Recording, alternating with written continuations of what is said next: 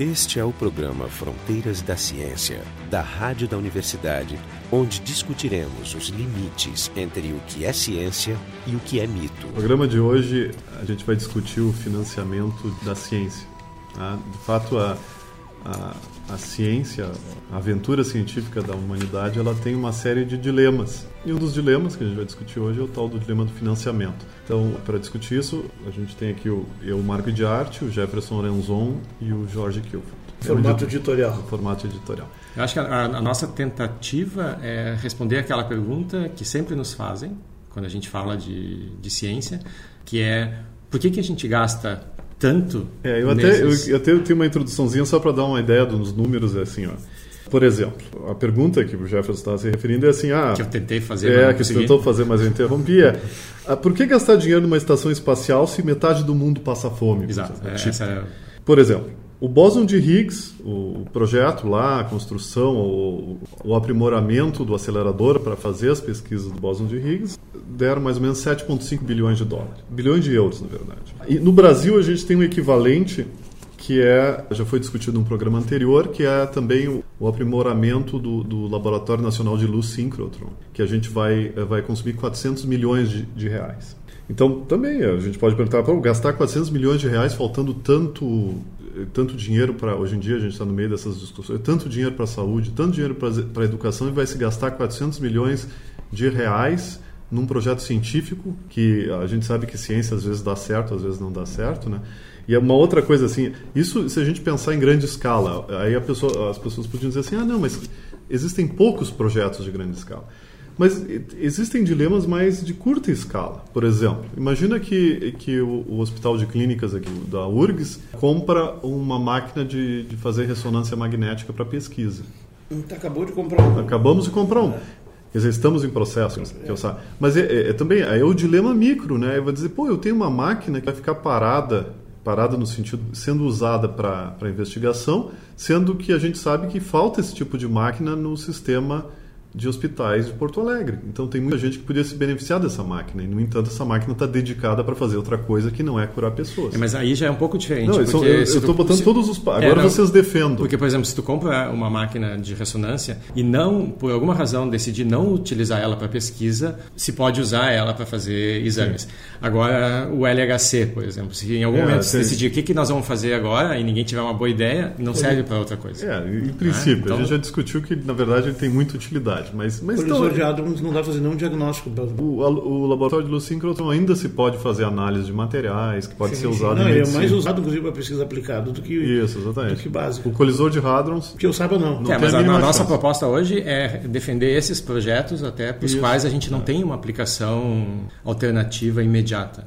Né? Ou seja, por que, que vale a pena investir dinheiro a fundo perdido na ciência? Essa é a, essa é a pergunta. Defendo, porque eu, eu, até me convenci pelas minhas próprias palavras que a gente. Não, fechar... eu já estou mudando de área também. É, que eu já tenho que fechar o boteco. Na verdade, é assim, ó, é, eu, eu acho que essa é uma discussão interessante, importante, que eu noto que ela, eu faço muito ela. Inclusive, eu lecionava esse assunto em disciplinas, né, na de metodologia da ciência e tal, costumo abordar ele. E ele é um assunto que se presta a muita confusão. É necessário ter certas, certos conceitos claros para poder discuti-lo sem cometer gafes né, grandes. Primeira coisa, assim, é que, evidentemente, vamos, vamos partir desse ponto de que a, o empreendimento científico da humanidade, como frase, é só uma frase.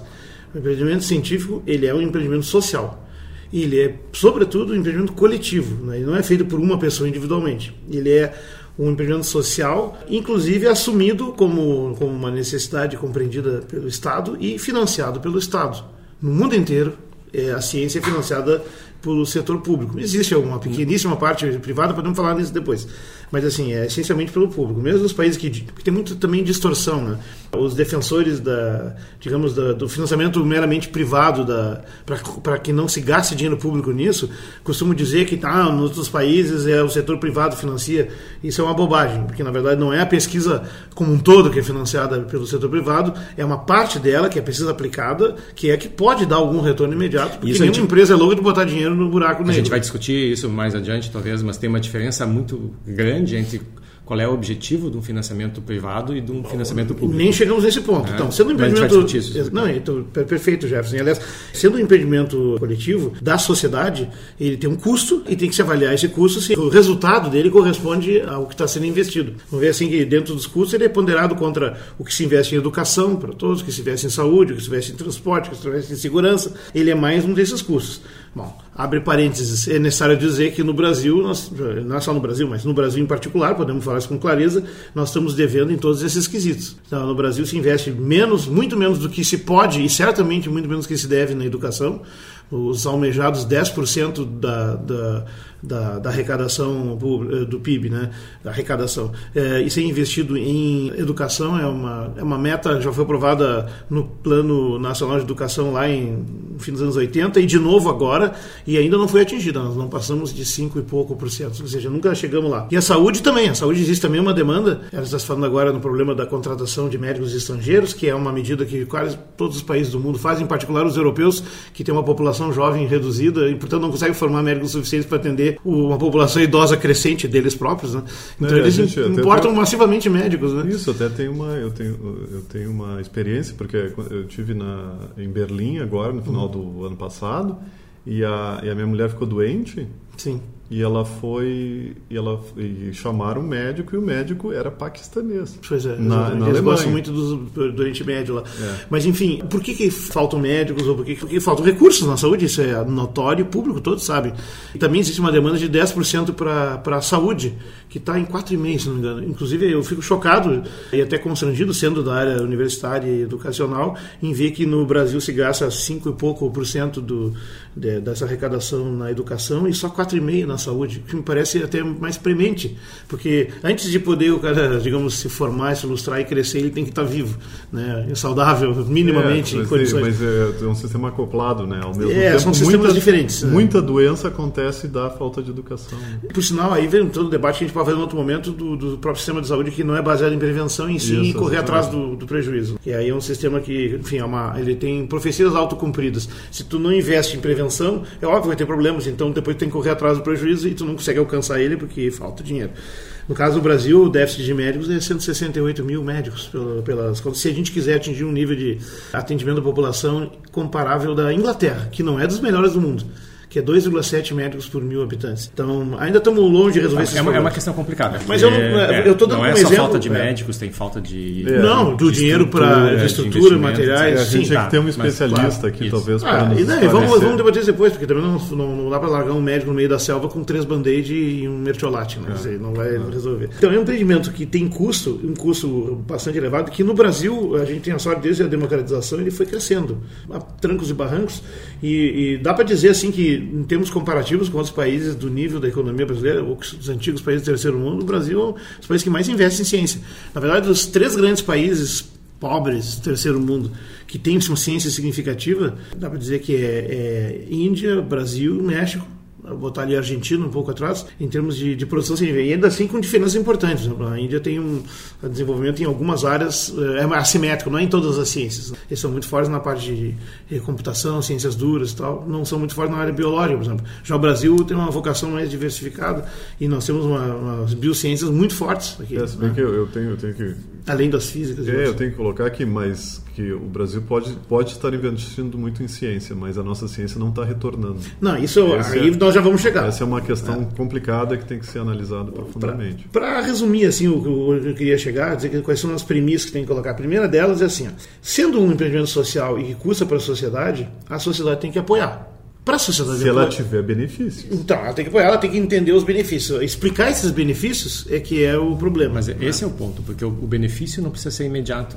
E é daí Não, que mas- essa é a origem da pergunta. Por que investir? as- É é- a, a pergunta pode ser verdade. respondida em dois âmbitos. Ela pode ser respondida do âmbito da, uni- da, da humanidade ou do país. É, vamos falar do país. E ela assim, pode ter, objetivo. e ela que pode mais- ter respostas diferentes. Em termos da humanidade, a gente pode dizer não, o retorno pode vir mais tarde, etc. Agora, em, ter- em termos de um país que tem uma política científica errada, ele pode não vir nunca o retorno. É. O retorno pode vir em- até de um jeito errado. Ele pode vir o retorno. Tu desenvolve uma teoria aqui, o, num outro país se faz o remédio e depois ele vende para nós o remédio. Então é um, é um, retorno absurdo. Às vezes não é nem a questão da, da política científica errada, né? mas é a avaliação dessa política que é equivocada. Então, por exemplo, se tu usa os indicadores errados, tu vai tu acaba obrigando os cientistas a produzirem aqueles indicadores Isso, ao invés claro. de produzir é, a verdadeira o, o, que Jefferson, o que Jefferson se refere é uma, é, uma, é uma questão muito importante no Brasil, na ciência do Brasil. Tem, tem se tornado uma coisa mundial, mas no Brasil muito importante, porque a gente tem, vamos dizer, apesar de a gente investir muito recurso em ciência, a gente tem recursos limitados, né? E, e um, e um, contingente cada vez maior de pesquisadores. Né? Sim, nós, nós estamos formando muita gente, é, a, a, população a está aumentando. Está tá e... rapidamente, muito mais é. rápido do que o financiamento está aumentando. Aí tu, o problema é como tu decide a divisão, quem, a divisão do, dos divisão. recursos. Uhum. E aí vem a, a, discussão do. É o tipo do problema bom. Né? Antes não tinha um problema ruim, faltava tudo. Isso, Agora é, temos já é um pouquinho. A discussão do índice, de, de, como é que se qualifica se aquele cara está fazendo alguma coisa que presta ou não. Esse é um mas, outro debate. Mas em ciência isso é muito complicado. Isso, não é, isso é diferente de um profissional liberal, por exemplo. O profissional liberal ele trabalha com uma, vamos dizer, com um conhecimento já estabelecido, pré, mais ou menos estabelecido, e eu sei se ele está fazendo o trabalho bom ou não pelo produto que ele está produzindo, se o produto está bom ou não. Agora na ciência muitas vezes né? Tem, tem, tem, anos de investigação onde não tem produto nenhum até o produto aparecer. É, mas ainda assim tu puder, é, o que se faz é medir qual é o impacto da pesquisa de um determinado cientista entre cientistas da, da mesma Isso. área. Mas, por exemplo, então, vem, aí vem a questão da divisão dos países. O impacto aonde? Se o impacto é, é na Indonésia, Será que eu, eu, eu, Imagina, eu tenho dois cientistas. Um muito bom com grande impacto na Indonésia. Eu estou usando a Indonésia de brincadeira, a gente sabe que é nos Estados Unidos ou na Europa que, que conta, né? Mas eu tenho um cientista muito bom com grande impacto na Indonésia, porque está tá revolucionando as empresas da Indonésia. E tem um cientista médio com grande impacto em Natal e Rio Grande do Norte. O financiamento brasileiro, qual é o melhor? Seria? Então, é, é isso. É a pergunta, na verdade, ela analisa o problema na primeira camada. Qual é o retorno, o retorno imediato?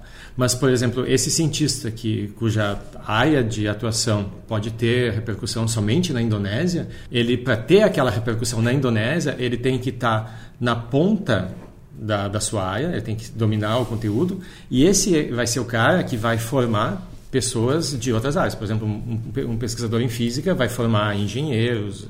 A formação desse pessoal pode estar sendo melhor porque pegou um especialista numa, numa área. Né, que, ou seja, não é, não é o retorno imediato da pesquisa que aquele cara fez, mas pode ser que o retorno seja indireto. Ele está formando pessoas e essas pessoas vão fazer alguma coisa importante. Esse seria, vamos dizer, esse seria um argumento do tipo do programa espacial, não é? é esse é o argumento do, do hum, programa espacial. Mas ele serve para outras coisas. Eu, eu, eu, quero voltar às minhas distinções. Mas assim, pra, assim, a primeira distinção que eu estava tentando fazer é que, sendo um empreendimento social, a sociedade tem que apoiar, senão ela, ela delibera que não pode. Mas para ela apoiar, ela tem que entender minimamente o que está acontecendo. Tu não apoia o que tu não entende. Embora, na verdade, tem um monte de coisas que se apoia aqui sem entender. Mas a, maioria, a grande é maioria delas. É, a grande maioria delas, porque a alienação é grande, a é desinformação é também. Mas, enfim, no caso da a ciência, existe essa justificação. E nós defendemos, como cientistas financiados pelo Estado, pela população, pelo imposto dos cidadãos, a gente, nós, particularmente, o nosso programa aqui, defende exatamente isso, que a justificação é fundamental e o nosso programa, na verdade, tem esse objetivo, entre outros. Né? O nosso trabalho de divulgação é uma forma de justificação de, com esclarecimento. Né? É um retorno indireto, é até para explicar os retornos mais materiais maiores. Então, essa é a primeira distinção que é importante dizer, que é fundamental a compreensão do público. E ela ainda deixa a desejar, ainda não é uma compreensão muito ampla. Segunda coisa é dizer assim, ó, temos que distinguir que, embora exista ciência de um lado e política e políticas públicas de outro, tem uma interface entre eles. Existem as políticas científicas específicas, que é a que nós estamos falando, mas evidentemente para entender o resultado dessas políticas científicas tem que entender no grande quadro da política como um todo. E aí tem uma divisão de responsabilidades. De fato, é, quando tu faz aquela observação típica, por que gastar dinheiro em, em pesquisa nisso ali se tem gente passando fome? Todo mundo, toda a ciência deveria ser para resolver os problemas práticos da, do aqui e agora, já. E aí, é, isso vai nos levar à terceira distinção que eu já vou falar, mas é importante dizer assim, ó, que o mundo passa fome e tu gasta no programa espacial, mas não é porque se gastou nessa ou naquela pesquisa básica que o mundo passa fome. As causas da fome são mais complexas, e são, ou mais simples, se quiserem, elas estão num outro problema que é a distribuição de renda.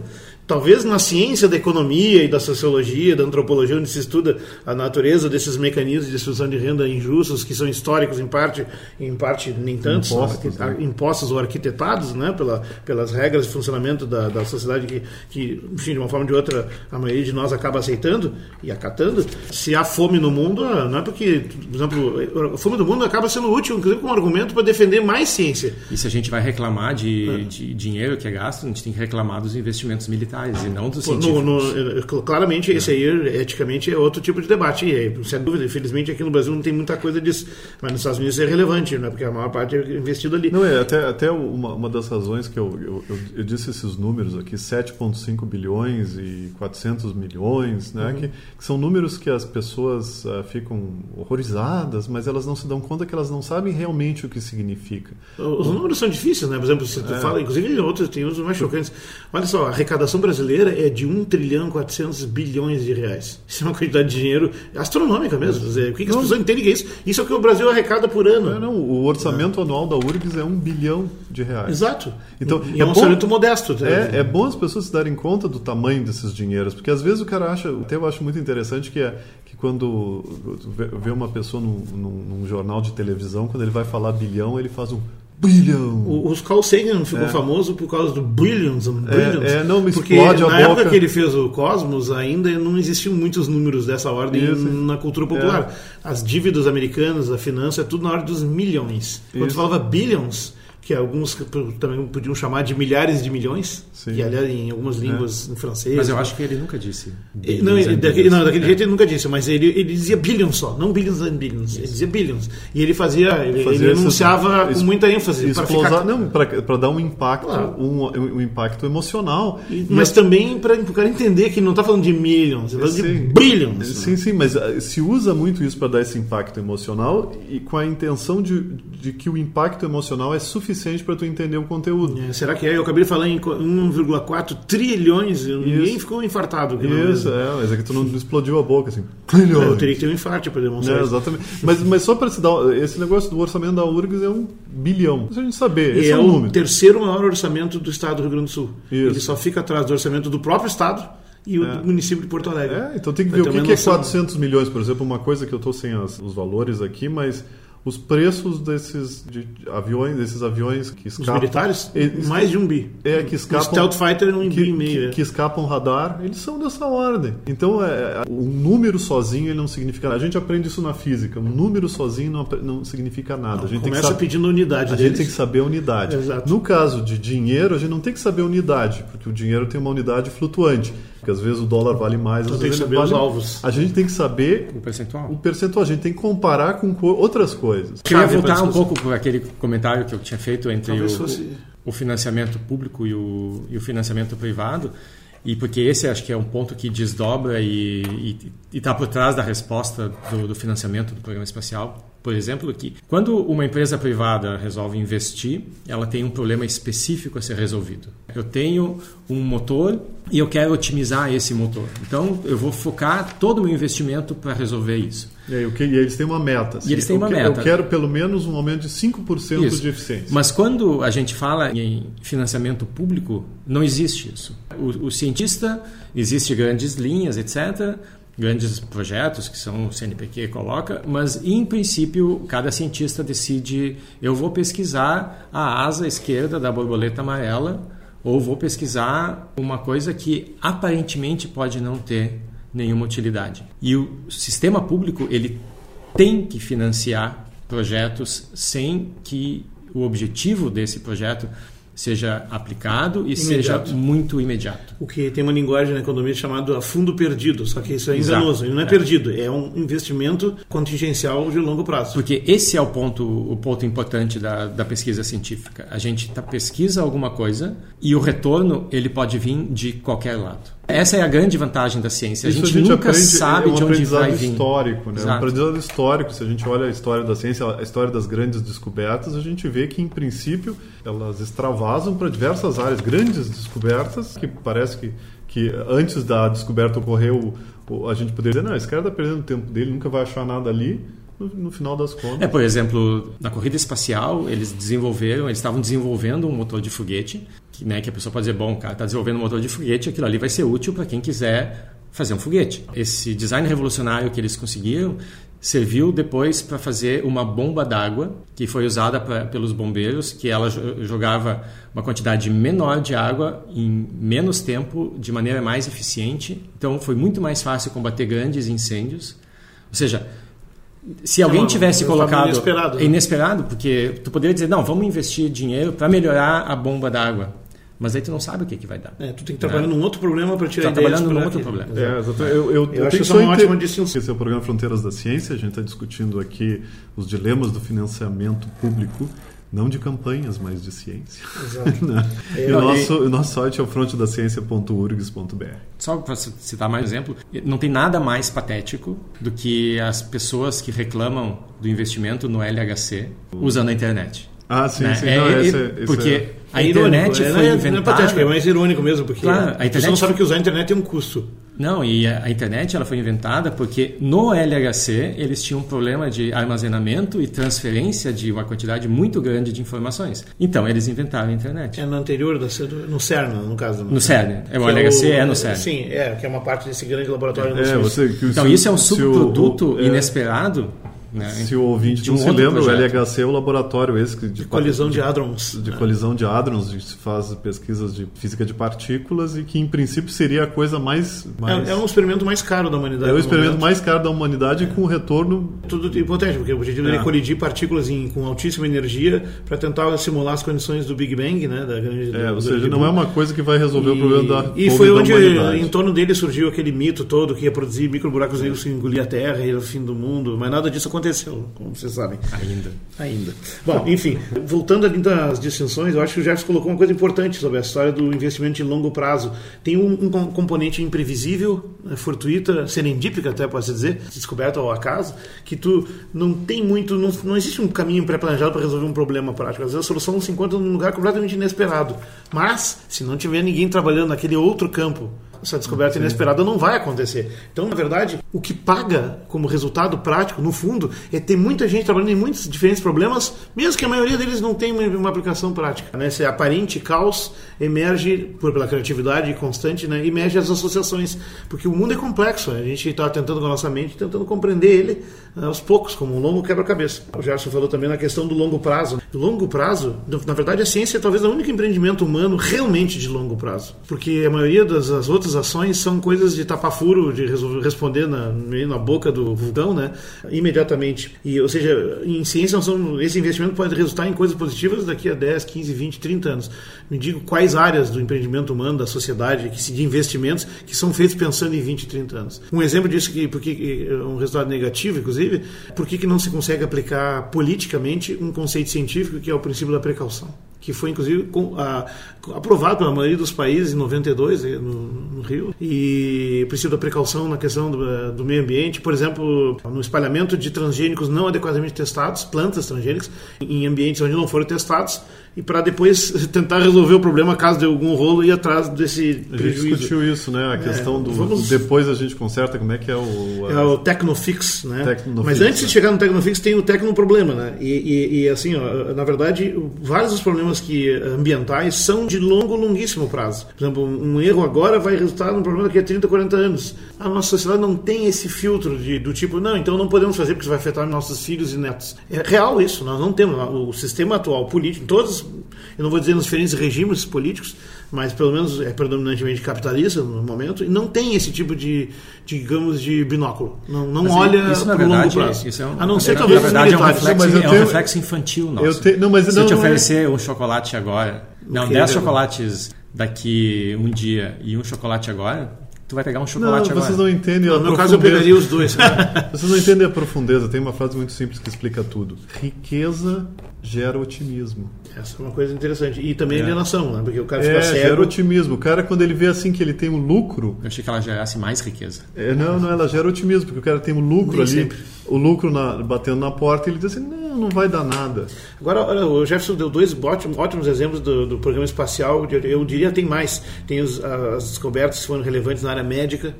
Uh, na área de química, na área de metais, na área, enfim, todos os problemas que foram resolvidos para aquele roupas. Uh, tudo, né? Materiais para para resolver problemas roupas. específicos de uma que é uma coisa lúdica ir para a Lua, por exemplo, acabam nada. tendo um retorno, não, tem um retorno tremendo. Eu digo um outro exemplo que eu gosto de citar, a câmera que foi colocada, embarcada na, na, na, na sonda Voyager, né, para ir a Júpiter lá no início dos anos 80, ela continha um protótipo de um sistema novo de captura de imagens que é diferente do sistema VT que existia antes, que é uma placa de silicone que dividida em, em subunidades para fazer a digitalização da imagem direta se chamava CCD, Charge Coupled Device. Bom, ali foi o grande teste dela. Foi botado, se revelou bem sucedido, resistente a temperaturas, pressões, tempo, baixa energia, etc. Bom, CCD é a base de todas as câmeras digitais que existem nos celulares, nos computadores, nas esquinas, tudo que é lugar. Ou seja, ele foi impulsionado também pela pesquisa espacial mais lúdica ainda que até a Lua, que tinha fins políticos. Ela, ela ia até Júpiter saber se que, que tem lá. E, e, por exemplo, toda a tecnologia que foi desenvolvida para lançar e manter satélites no espaço, a gente usa esses satélites, por exemplo, para detectar tempestades, Uhum. avisar das tempestades. Nosso sistema de A meteorologia de, mudou sistema muito. de GPS, sistema de comunicações É, é. e, por exemplo, um aviso de tempestade que é dado com uma te- antecedência maior, ele não só vai salvar ou pode salvar milhares de vidas, né? Mas ele economiza recursos. e uma série de economias que as pessoas podem se precaver e Menos diminuir a destruição. Exatamente. Então, isso são vantagens que, se a gente for computar, o investimento feito para desenvolver o se satélite pagou milhões de vezes. se pagou muitas vezes. É, É, se é. estima de 10 a 100 vezes é a o que- retorno. É questão, E não vamos nem entrar no debate quanto vale uma vida, porque uma ou mil vidas não tem esse debate. É. Mas mesmo assim, na- só na parte econômica já o retorno se paga. Por exemplo, para sequenciar o DNA humano se gastou 3 bilhões de dólares. E pode dizer, bom, é uma, é uma bilhões. bilhões de dólares. É uma sequência É um- de é um letras lá e, bom, é- isso é investimento a fundo perdido? Não, porque tem uma série de avanços na medicina que foram feitos porque se obteve essa informação e um avanço na medicina significa a gente pode detectar uma doença antes, aquelas pessoas que iriam ocupar os leitos nos hospitais não vão mais. Então, a economia a longo e médio prazo é gigantesca.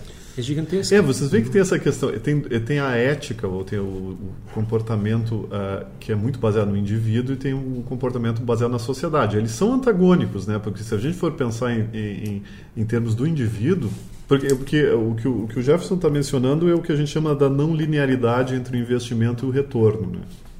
E da invisibilidade, porque não Essa é não aparente. linearidade é tão óbvia para qualquer pessoa, ela é quase trivial, mas ela tem que ser enunciada, porque É, às vezes ela, ela É. vira uma farsa, Porque, porque por exemplo, no, no- um falso argumento. É na quando a gente fala, por exemplo, a gente fala a, a questão do ah, o dilema que eu falei do, da máquina de ressonância funcional, da ressonância magnética, que não está sendo usada para, para o atendimento no hospital. Aí pensa assim, não, é- a gente tá, não, não tá falando só do dinheiro, porque o dinheiro seria gasto de qualquer forma, a gente está falando de tempo. Uma máquina que é usada um ano para pesquisa ou um ano para tratamento. Só que o, o- tempo usado para uma máquina para tratamento é proporcional ao número de pacientes que vão ser tratados, ou que vão ser curados, ou que vão ser diagnosticados. Só que para a ciência pode ser muito diferente. Ou seja, a, a máquina que um ano para usar, usar clinicamente ela pode beneficiar, vamos dizer, 3 mil pessoas. Mas a máquina, um ano em ciência, ela pode vir a beneficiar milhões de Claro. pessoas. Isso é o, é o- é negócio não linear. Mas deixa eu chamar a atenção para uma coisa. A gente está dando uma resposta que é chamada de utilitarista, porque a pergunta que nos foi feita é uma É pergunta utilitarista. utilitarista. Pragmática. Porque, na verdade, a nossa posição não é essa. Né? Não, praticamente nós três aqui fazemos pesquisa básica. E eu costumo dizer que eu me orgulho de fazer uma pesquisa completamente inútil. Sabendo que ela não é inútil no médio e longo prazo, É, mas ela é- é, ela é inútil desperdício. no, no- no momento, na- no curto prazo. É, não, é, não se confunda inútil com, com desperdício, porque tem É, mas pesquisa... eu- por esse exemplo- meu inútil entre aspas e é uma, é, É, uma é ironia. uma ironia, um mas, Mas então esse- mas tem esse é um- desperdício. Por exemplo, uma pessoa pode desperdiçar em ciência, Pode, pegar dinheiro claro. público, dizer E, que vai peraí, fazer, não mas faz. Existe um, existe um controle sobre isso e tal. Então, esse, esse é meu não ponto. é diferente a gente, do resto da, A gente pode pegar pesquisa espacial e, e, e fazer um cálculo utilitarista como esse e dizer, bom, foram investidos tantos bilhões de dólares e onde é que a gente pode ter retorno? Bom, a gente vai ter retorno porque se desenvolveu essa máquina, essa técnica, etc, etc. Mas existem as coisas que são não mensuráveis, né? E é por isso que a gente faz ciência. Não é pelo retorno imediato. O retorno imediato é uma coisa boa, é uma coisa palpável. Mas a gente faz ciência porque nós somos macacos curiosos. Então a gente é fascinado pelo mistério e a gente é mais fascinado ainda para tentar resolver os mistérios. Então, quando a gente faz, ou quando a NASA desenvolveu o programa espacial e mandou o homem para a Lua, teve uma esteira de desenvolvimentos atrás, mas o impacto maior foi cultural. Foi na mentalidade eu, eu, eu, de uma série de crianças daquela época que foram depois entusiasmadas e foram se, se orientaram para uma carreira científica por causa daquela visão. Isso é verdade. E isso mas... teve um, isso te, os frutos disso foram colhidos 20, 30 anos depois, porque essas pessoas foram, essas crianças na época foram fazer física, computação, desenvolveram, desenvolveram uma série de coisas eu, que foram influenciadas por Eu isso. sei o que tu quer dizer, mas eu não, não concordo talvez com uma formulação assim de é, não, Parece não, meio não, religioso. Não, não, meio... não daria para dizer, por exemplo, que o programa espacial tinha como meta não, um impacto não, cultural. Tinha, não, não, não, falando, tinha, mas ele a, teve. A o ciência, acabou digo, a é. ciência tem essa fascinação. É. Não, eu acho que uma forma diferente de dizer o mesmo, mas deixando bem claro é que todo o, o, fruto da ciência ele tem dois lados. Dois lados que são indissociáveis mas eu posso distingui-los. Um é o conhecimento conhecimento do mundo que produz prazer, no nosso caso um enorme prazer. A gente se diverte o tempo todo só com isso. E tem o outro lado que é o uso a utilidade, as coisas pragmáticas. Sempre vai ter isso. Às vezes o conhecimento é menos útil imediatamente mas pode ser mais a longo prazo. Às vezes ele não é um conhecimento muito profundo e novo mas ele é muito útil naquele momento não é uma novidade, mas putz, isso aqui resolve um problema prático aqui. Então, existem esses dois lados, eles são indissociáveis. A gente uhum. tem que defender os dois. Claro, Por isso claro. que eu digo, quando eu digo, eu tenho orgulho de fazer pesquisa completamente inútil agora, mas eu posso tropeçar em alguma coisa que tem uma aplicação imediata ali que não se sabe. E se não tiver gente fazendo, não vai ser descoberto. Vê que a gente está patinando aqui, tentando elaborar os argumentos. E essa patina, esse patinamento, essa, esse escorregão, ele, ele se dá porque a gente não está, talvez, distinguindo alguns aspectos da ciência que são diferentes. Porque, na verdade, a ciência ciência é um nome meio amplo para várias coisas. E essa distinção eu gosto de usar aquela que foi uh, bem claramente posta pelo Mário Bunge, é um físico e filósofo da ciência argentino, radicado no Canadá. Mário Bunge faz uma distinção no livro aquele Ciência e Desenvolvimento, mas depois ele continua aprimorando essa classificação e distingue quatro campos do fazer humano em torno da ciência, que são a ciência básica, também chamada ciência pura, a ciência aplicada, a tecnologia e a produção. A diferença entre ciência básica e ciência aplicada já é um bom e um velho debate, né? Uh, ou entre ciência e tecnologia também, porque eles são enunciados sempre como um binômio. Nosso ministério é de ciência e tecnologia. Se bem que tem que abrir o parênteses para dizer que agora ele recebeu um terceiro nome lá, que eu questiono barbaramente, podemos debater, que é a palavra inovação. A gente sabe o que isso significa, mas ele ele está ali como uma redundância política, porque na verdade se tu tiver uma tecnologia nova, tu vai ter uma inovação. Só que a palavra inovação vem da economia, vem um conceito lá do Schumpeter lá dos anos 30 que quer, é, digamos, é, relevar apenas aquilo que vai ter uma aplicação lucrativa ou que rentável de alguma forma, porque tu pode inventar coisas que não são úteis para beneficiar ninguém imediatamente, são lúdicas apenas, elas não são então inovações pela definição do Schumpeter, mas, não, mas assim, é uma palavra vaga que está ali né, enfeitando o termo. O Ministério de Ciência e Tecnologia. Ciência e tecnologia são duas coisas que estão amarradas, são interdependentes, são diferentes, mas são interdependentes. É, existem certos contínuos. E o financiamento, da, na verdade, não existe o financiamento de, dessa coisa, um protoplasma disforme chamado ciência e tecnologia. Dentro da ciência e tecnologia tem a ciência e tem a tecnologia, e dentro da ciência tem a ciência básica e a ciência aplicada. Essa é uma distinção que tem que ser feita porque são áreas que têm perguntas diferentes. A ciência básica pergunta por quê, como funciona. Não está pensando em resolver, mas se tiver, claro que vai se perguntar.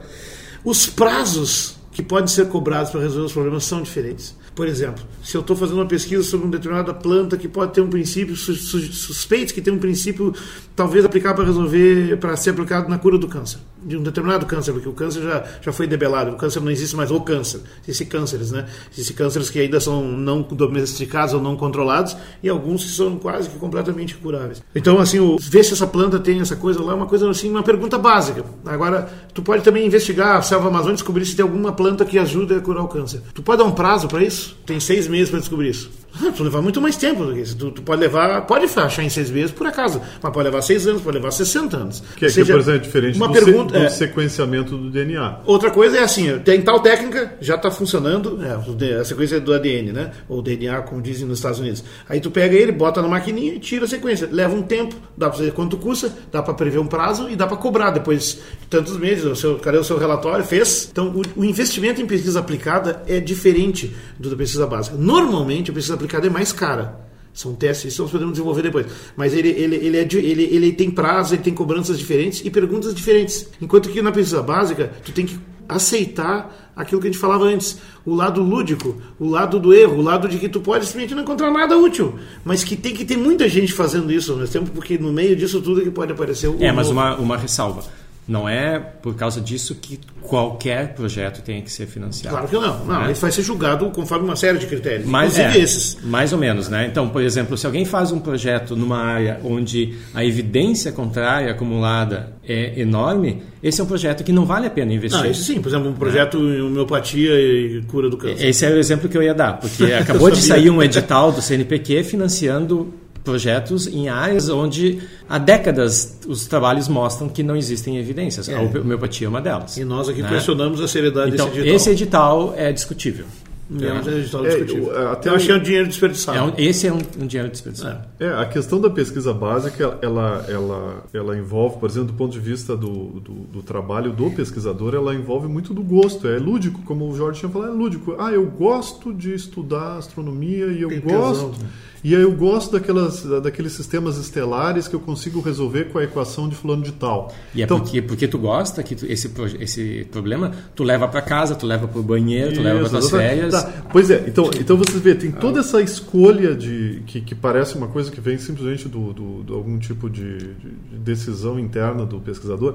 O órgão financiador ele vai olhar todos esses projetos feitos por gosto por uma série de, pesquis, de pesquisadores e vai Mas escolher. somos- por mais gosto que a gente tem, nós temos que justificar bem e, Não, e e vai escolher, ele, vai escolher alguns. explicar, né? Quer dizer, vai ter um certo filtro se, se, o, se o projeto ele é muito distante de algum tipo de utilidade, claro que vai ter um certo filtro. Sempre. Vai ter um certo, certo filtro. Por exemplo, se é uma área que ninguém nunca ouviu. Por exemplo, no caso que o Jefferson disse, se é, se é baseado em, em conceitos que a gente sabe que são errados, bom, isso aí tem que ser cortado fora. Agora, mesmo coisas que, que não, não são provavelmente erradas, às vezes são, são coisas tão específicas, tão, tão de- desacopladas de qualquer tipo de conhecimento que a gente conhece, que também eles podem ser filtrados. Né? Então, é isso. Ou priorizados, né? É, priori- é o que Pelo se chama menos. priorizar, né? A gente elenca uma ordem dependendo de, várias coisas que estão acontecendo. Claro, que se o edital do CNPq fosse para estudar o efeito placebo, né, esse tipo de é patologia, é lugar, bonita. aí a formulação seria aceitável. Talvez, eu não li o projeto todo, o edital, talvez seja isso que esteja ali mascarado. Mas é como apresentar uma linha Não, não, eh, sobre... o edital é para que se proponha projetos. terapias alternativas e os projetos vão ser propostos. Então, claro, as pessoas podem propor projetos status. Para se testar placebo. É, mas eu, por exemplo, na minha área de, de, de, de bioquímica, fisiologia, neurociências, farmacologia, eu não posso apresentar um projeto baseado, por exemplo, no papel do flogisto, né, na, na energização de moléculas para reações bioquímicas. Porque o flogisto é um conceito superado. Ou para estudar as Eu- propriedades do éter na, na física também. Já- Não já não dá mais, já tá não enterrado. diz superado, porque aí, superado já- para essas, essas coisas de, de Ele foi discussão durante um tempo. ideológica. é, não, o flogista foi durante um tempo um conceito científico, ou Isso, mas ele foi ele, provo- ele provado foi errado, enterrado, ele exato. foi provado errado. Ele foi superado, como hétero, como uh, várias outras coisas. Deixa, só- então, só para encerrar, eu queria dizer o seguinte: a, a pesquisa científica ela tem que funcionar como na genética. A gente tem uma série de genes, existe uma variabilidade genética na, na população, e quanto maior a variabilidade genética, melhor essa população está preparada para enfrentar, por exemplo, uma grande variação no ambiente. Então, ela já tem algum gene, alguma combinação de genes que pode fazer com que ela não seja extinta por essa modificação. Na ciência, a gente precisa da mesma variabilidade. A gente precisa de pessoas pesquisando um monte de coisas diferentes, com interesses diferentes, exatamente para que a inovação, né, no sentido genérico, para que as novidades, os grandes avanços, eles possam aparecer de qualquer lado, não necessariamente né, no investimento específico, quando a gente já antecipa o que, que a gente quer. O bom da ciência é que a gente não antecipa o que a gente vai É, exatamente. Isso, isso indica, isso, a conclusão disso é que a ciência, ela, ela, fazer da ciência tem que ter responsabilidade, a gente tem que garantir que as pessoas que estão trabalhando em ciência sejam competentes no que estão fazendo, mas não pode ser muito amarrado, né? Eu tenho um amigo que ele diz uma coisa muito interessante quando se falava muito em- tentar profissionalizar o cientista, ele dizia assim: "É, pois é, funciona assim". Aí o cara tem o esquema dele do dia e das 10 da manhã até o meio-dia, ele está escrito na agenda dele: "Seja criativo". É, essa coisa fortuita e casual que você está se mencionando, não tem como prever se algo vai aparecer, tem que ter realmente uma certa massa crítica operando, fazendo, ela passa por duas coisas, né? Que é ter gente fazendo alguma coisa, meio que seja aparentemente inútil, e ter gente se preparando para entender e formular as perguntas certas.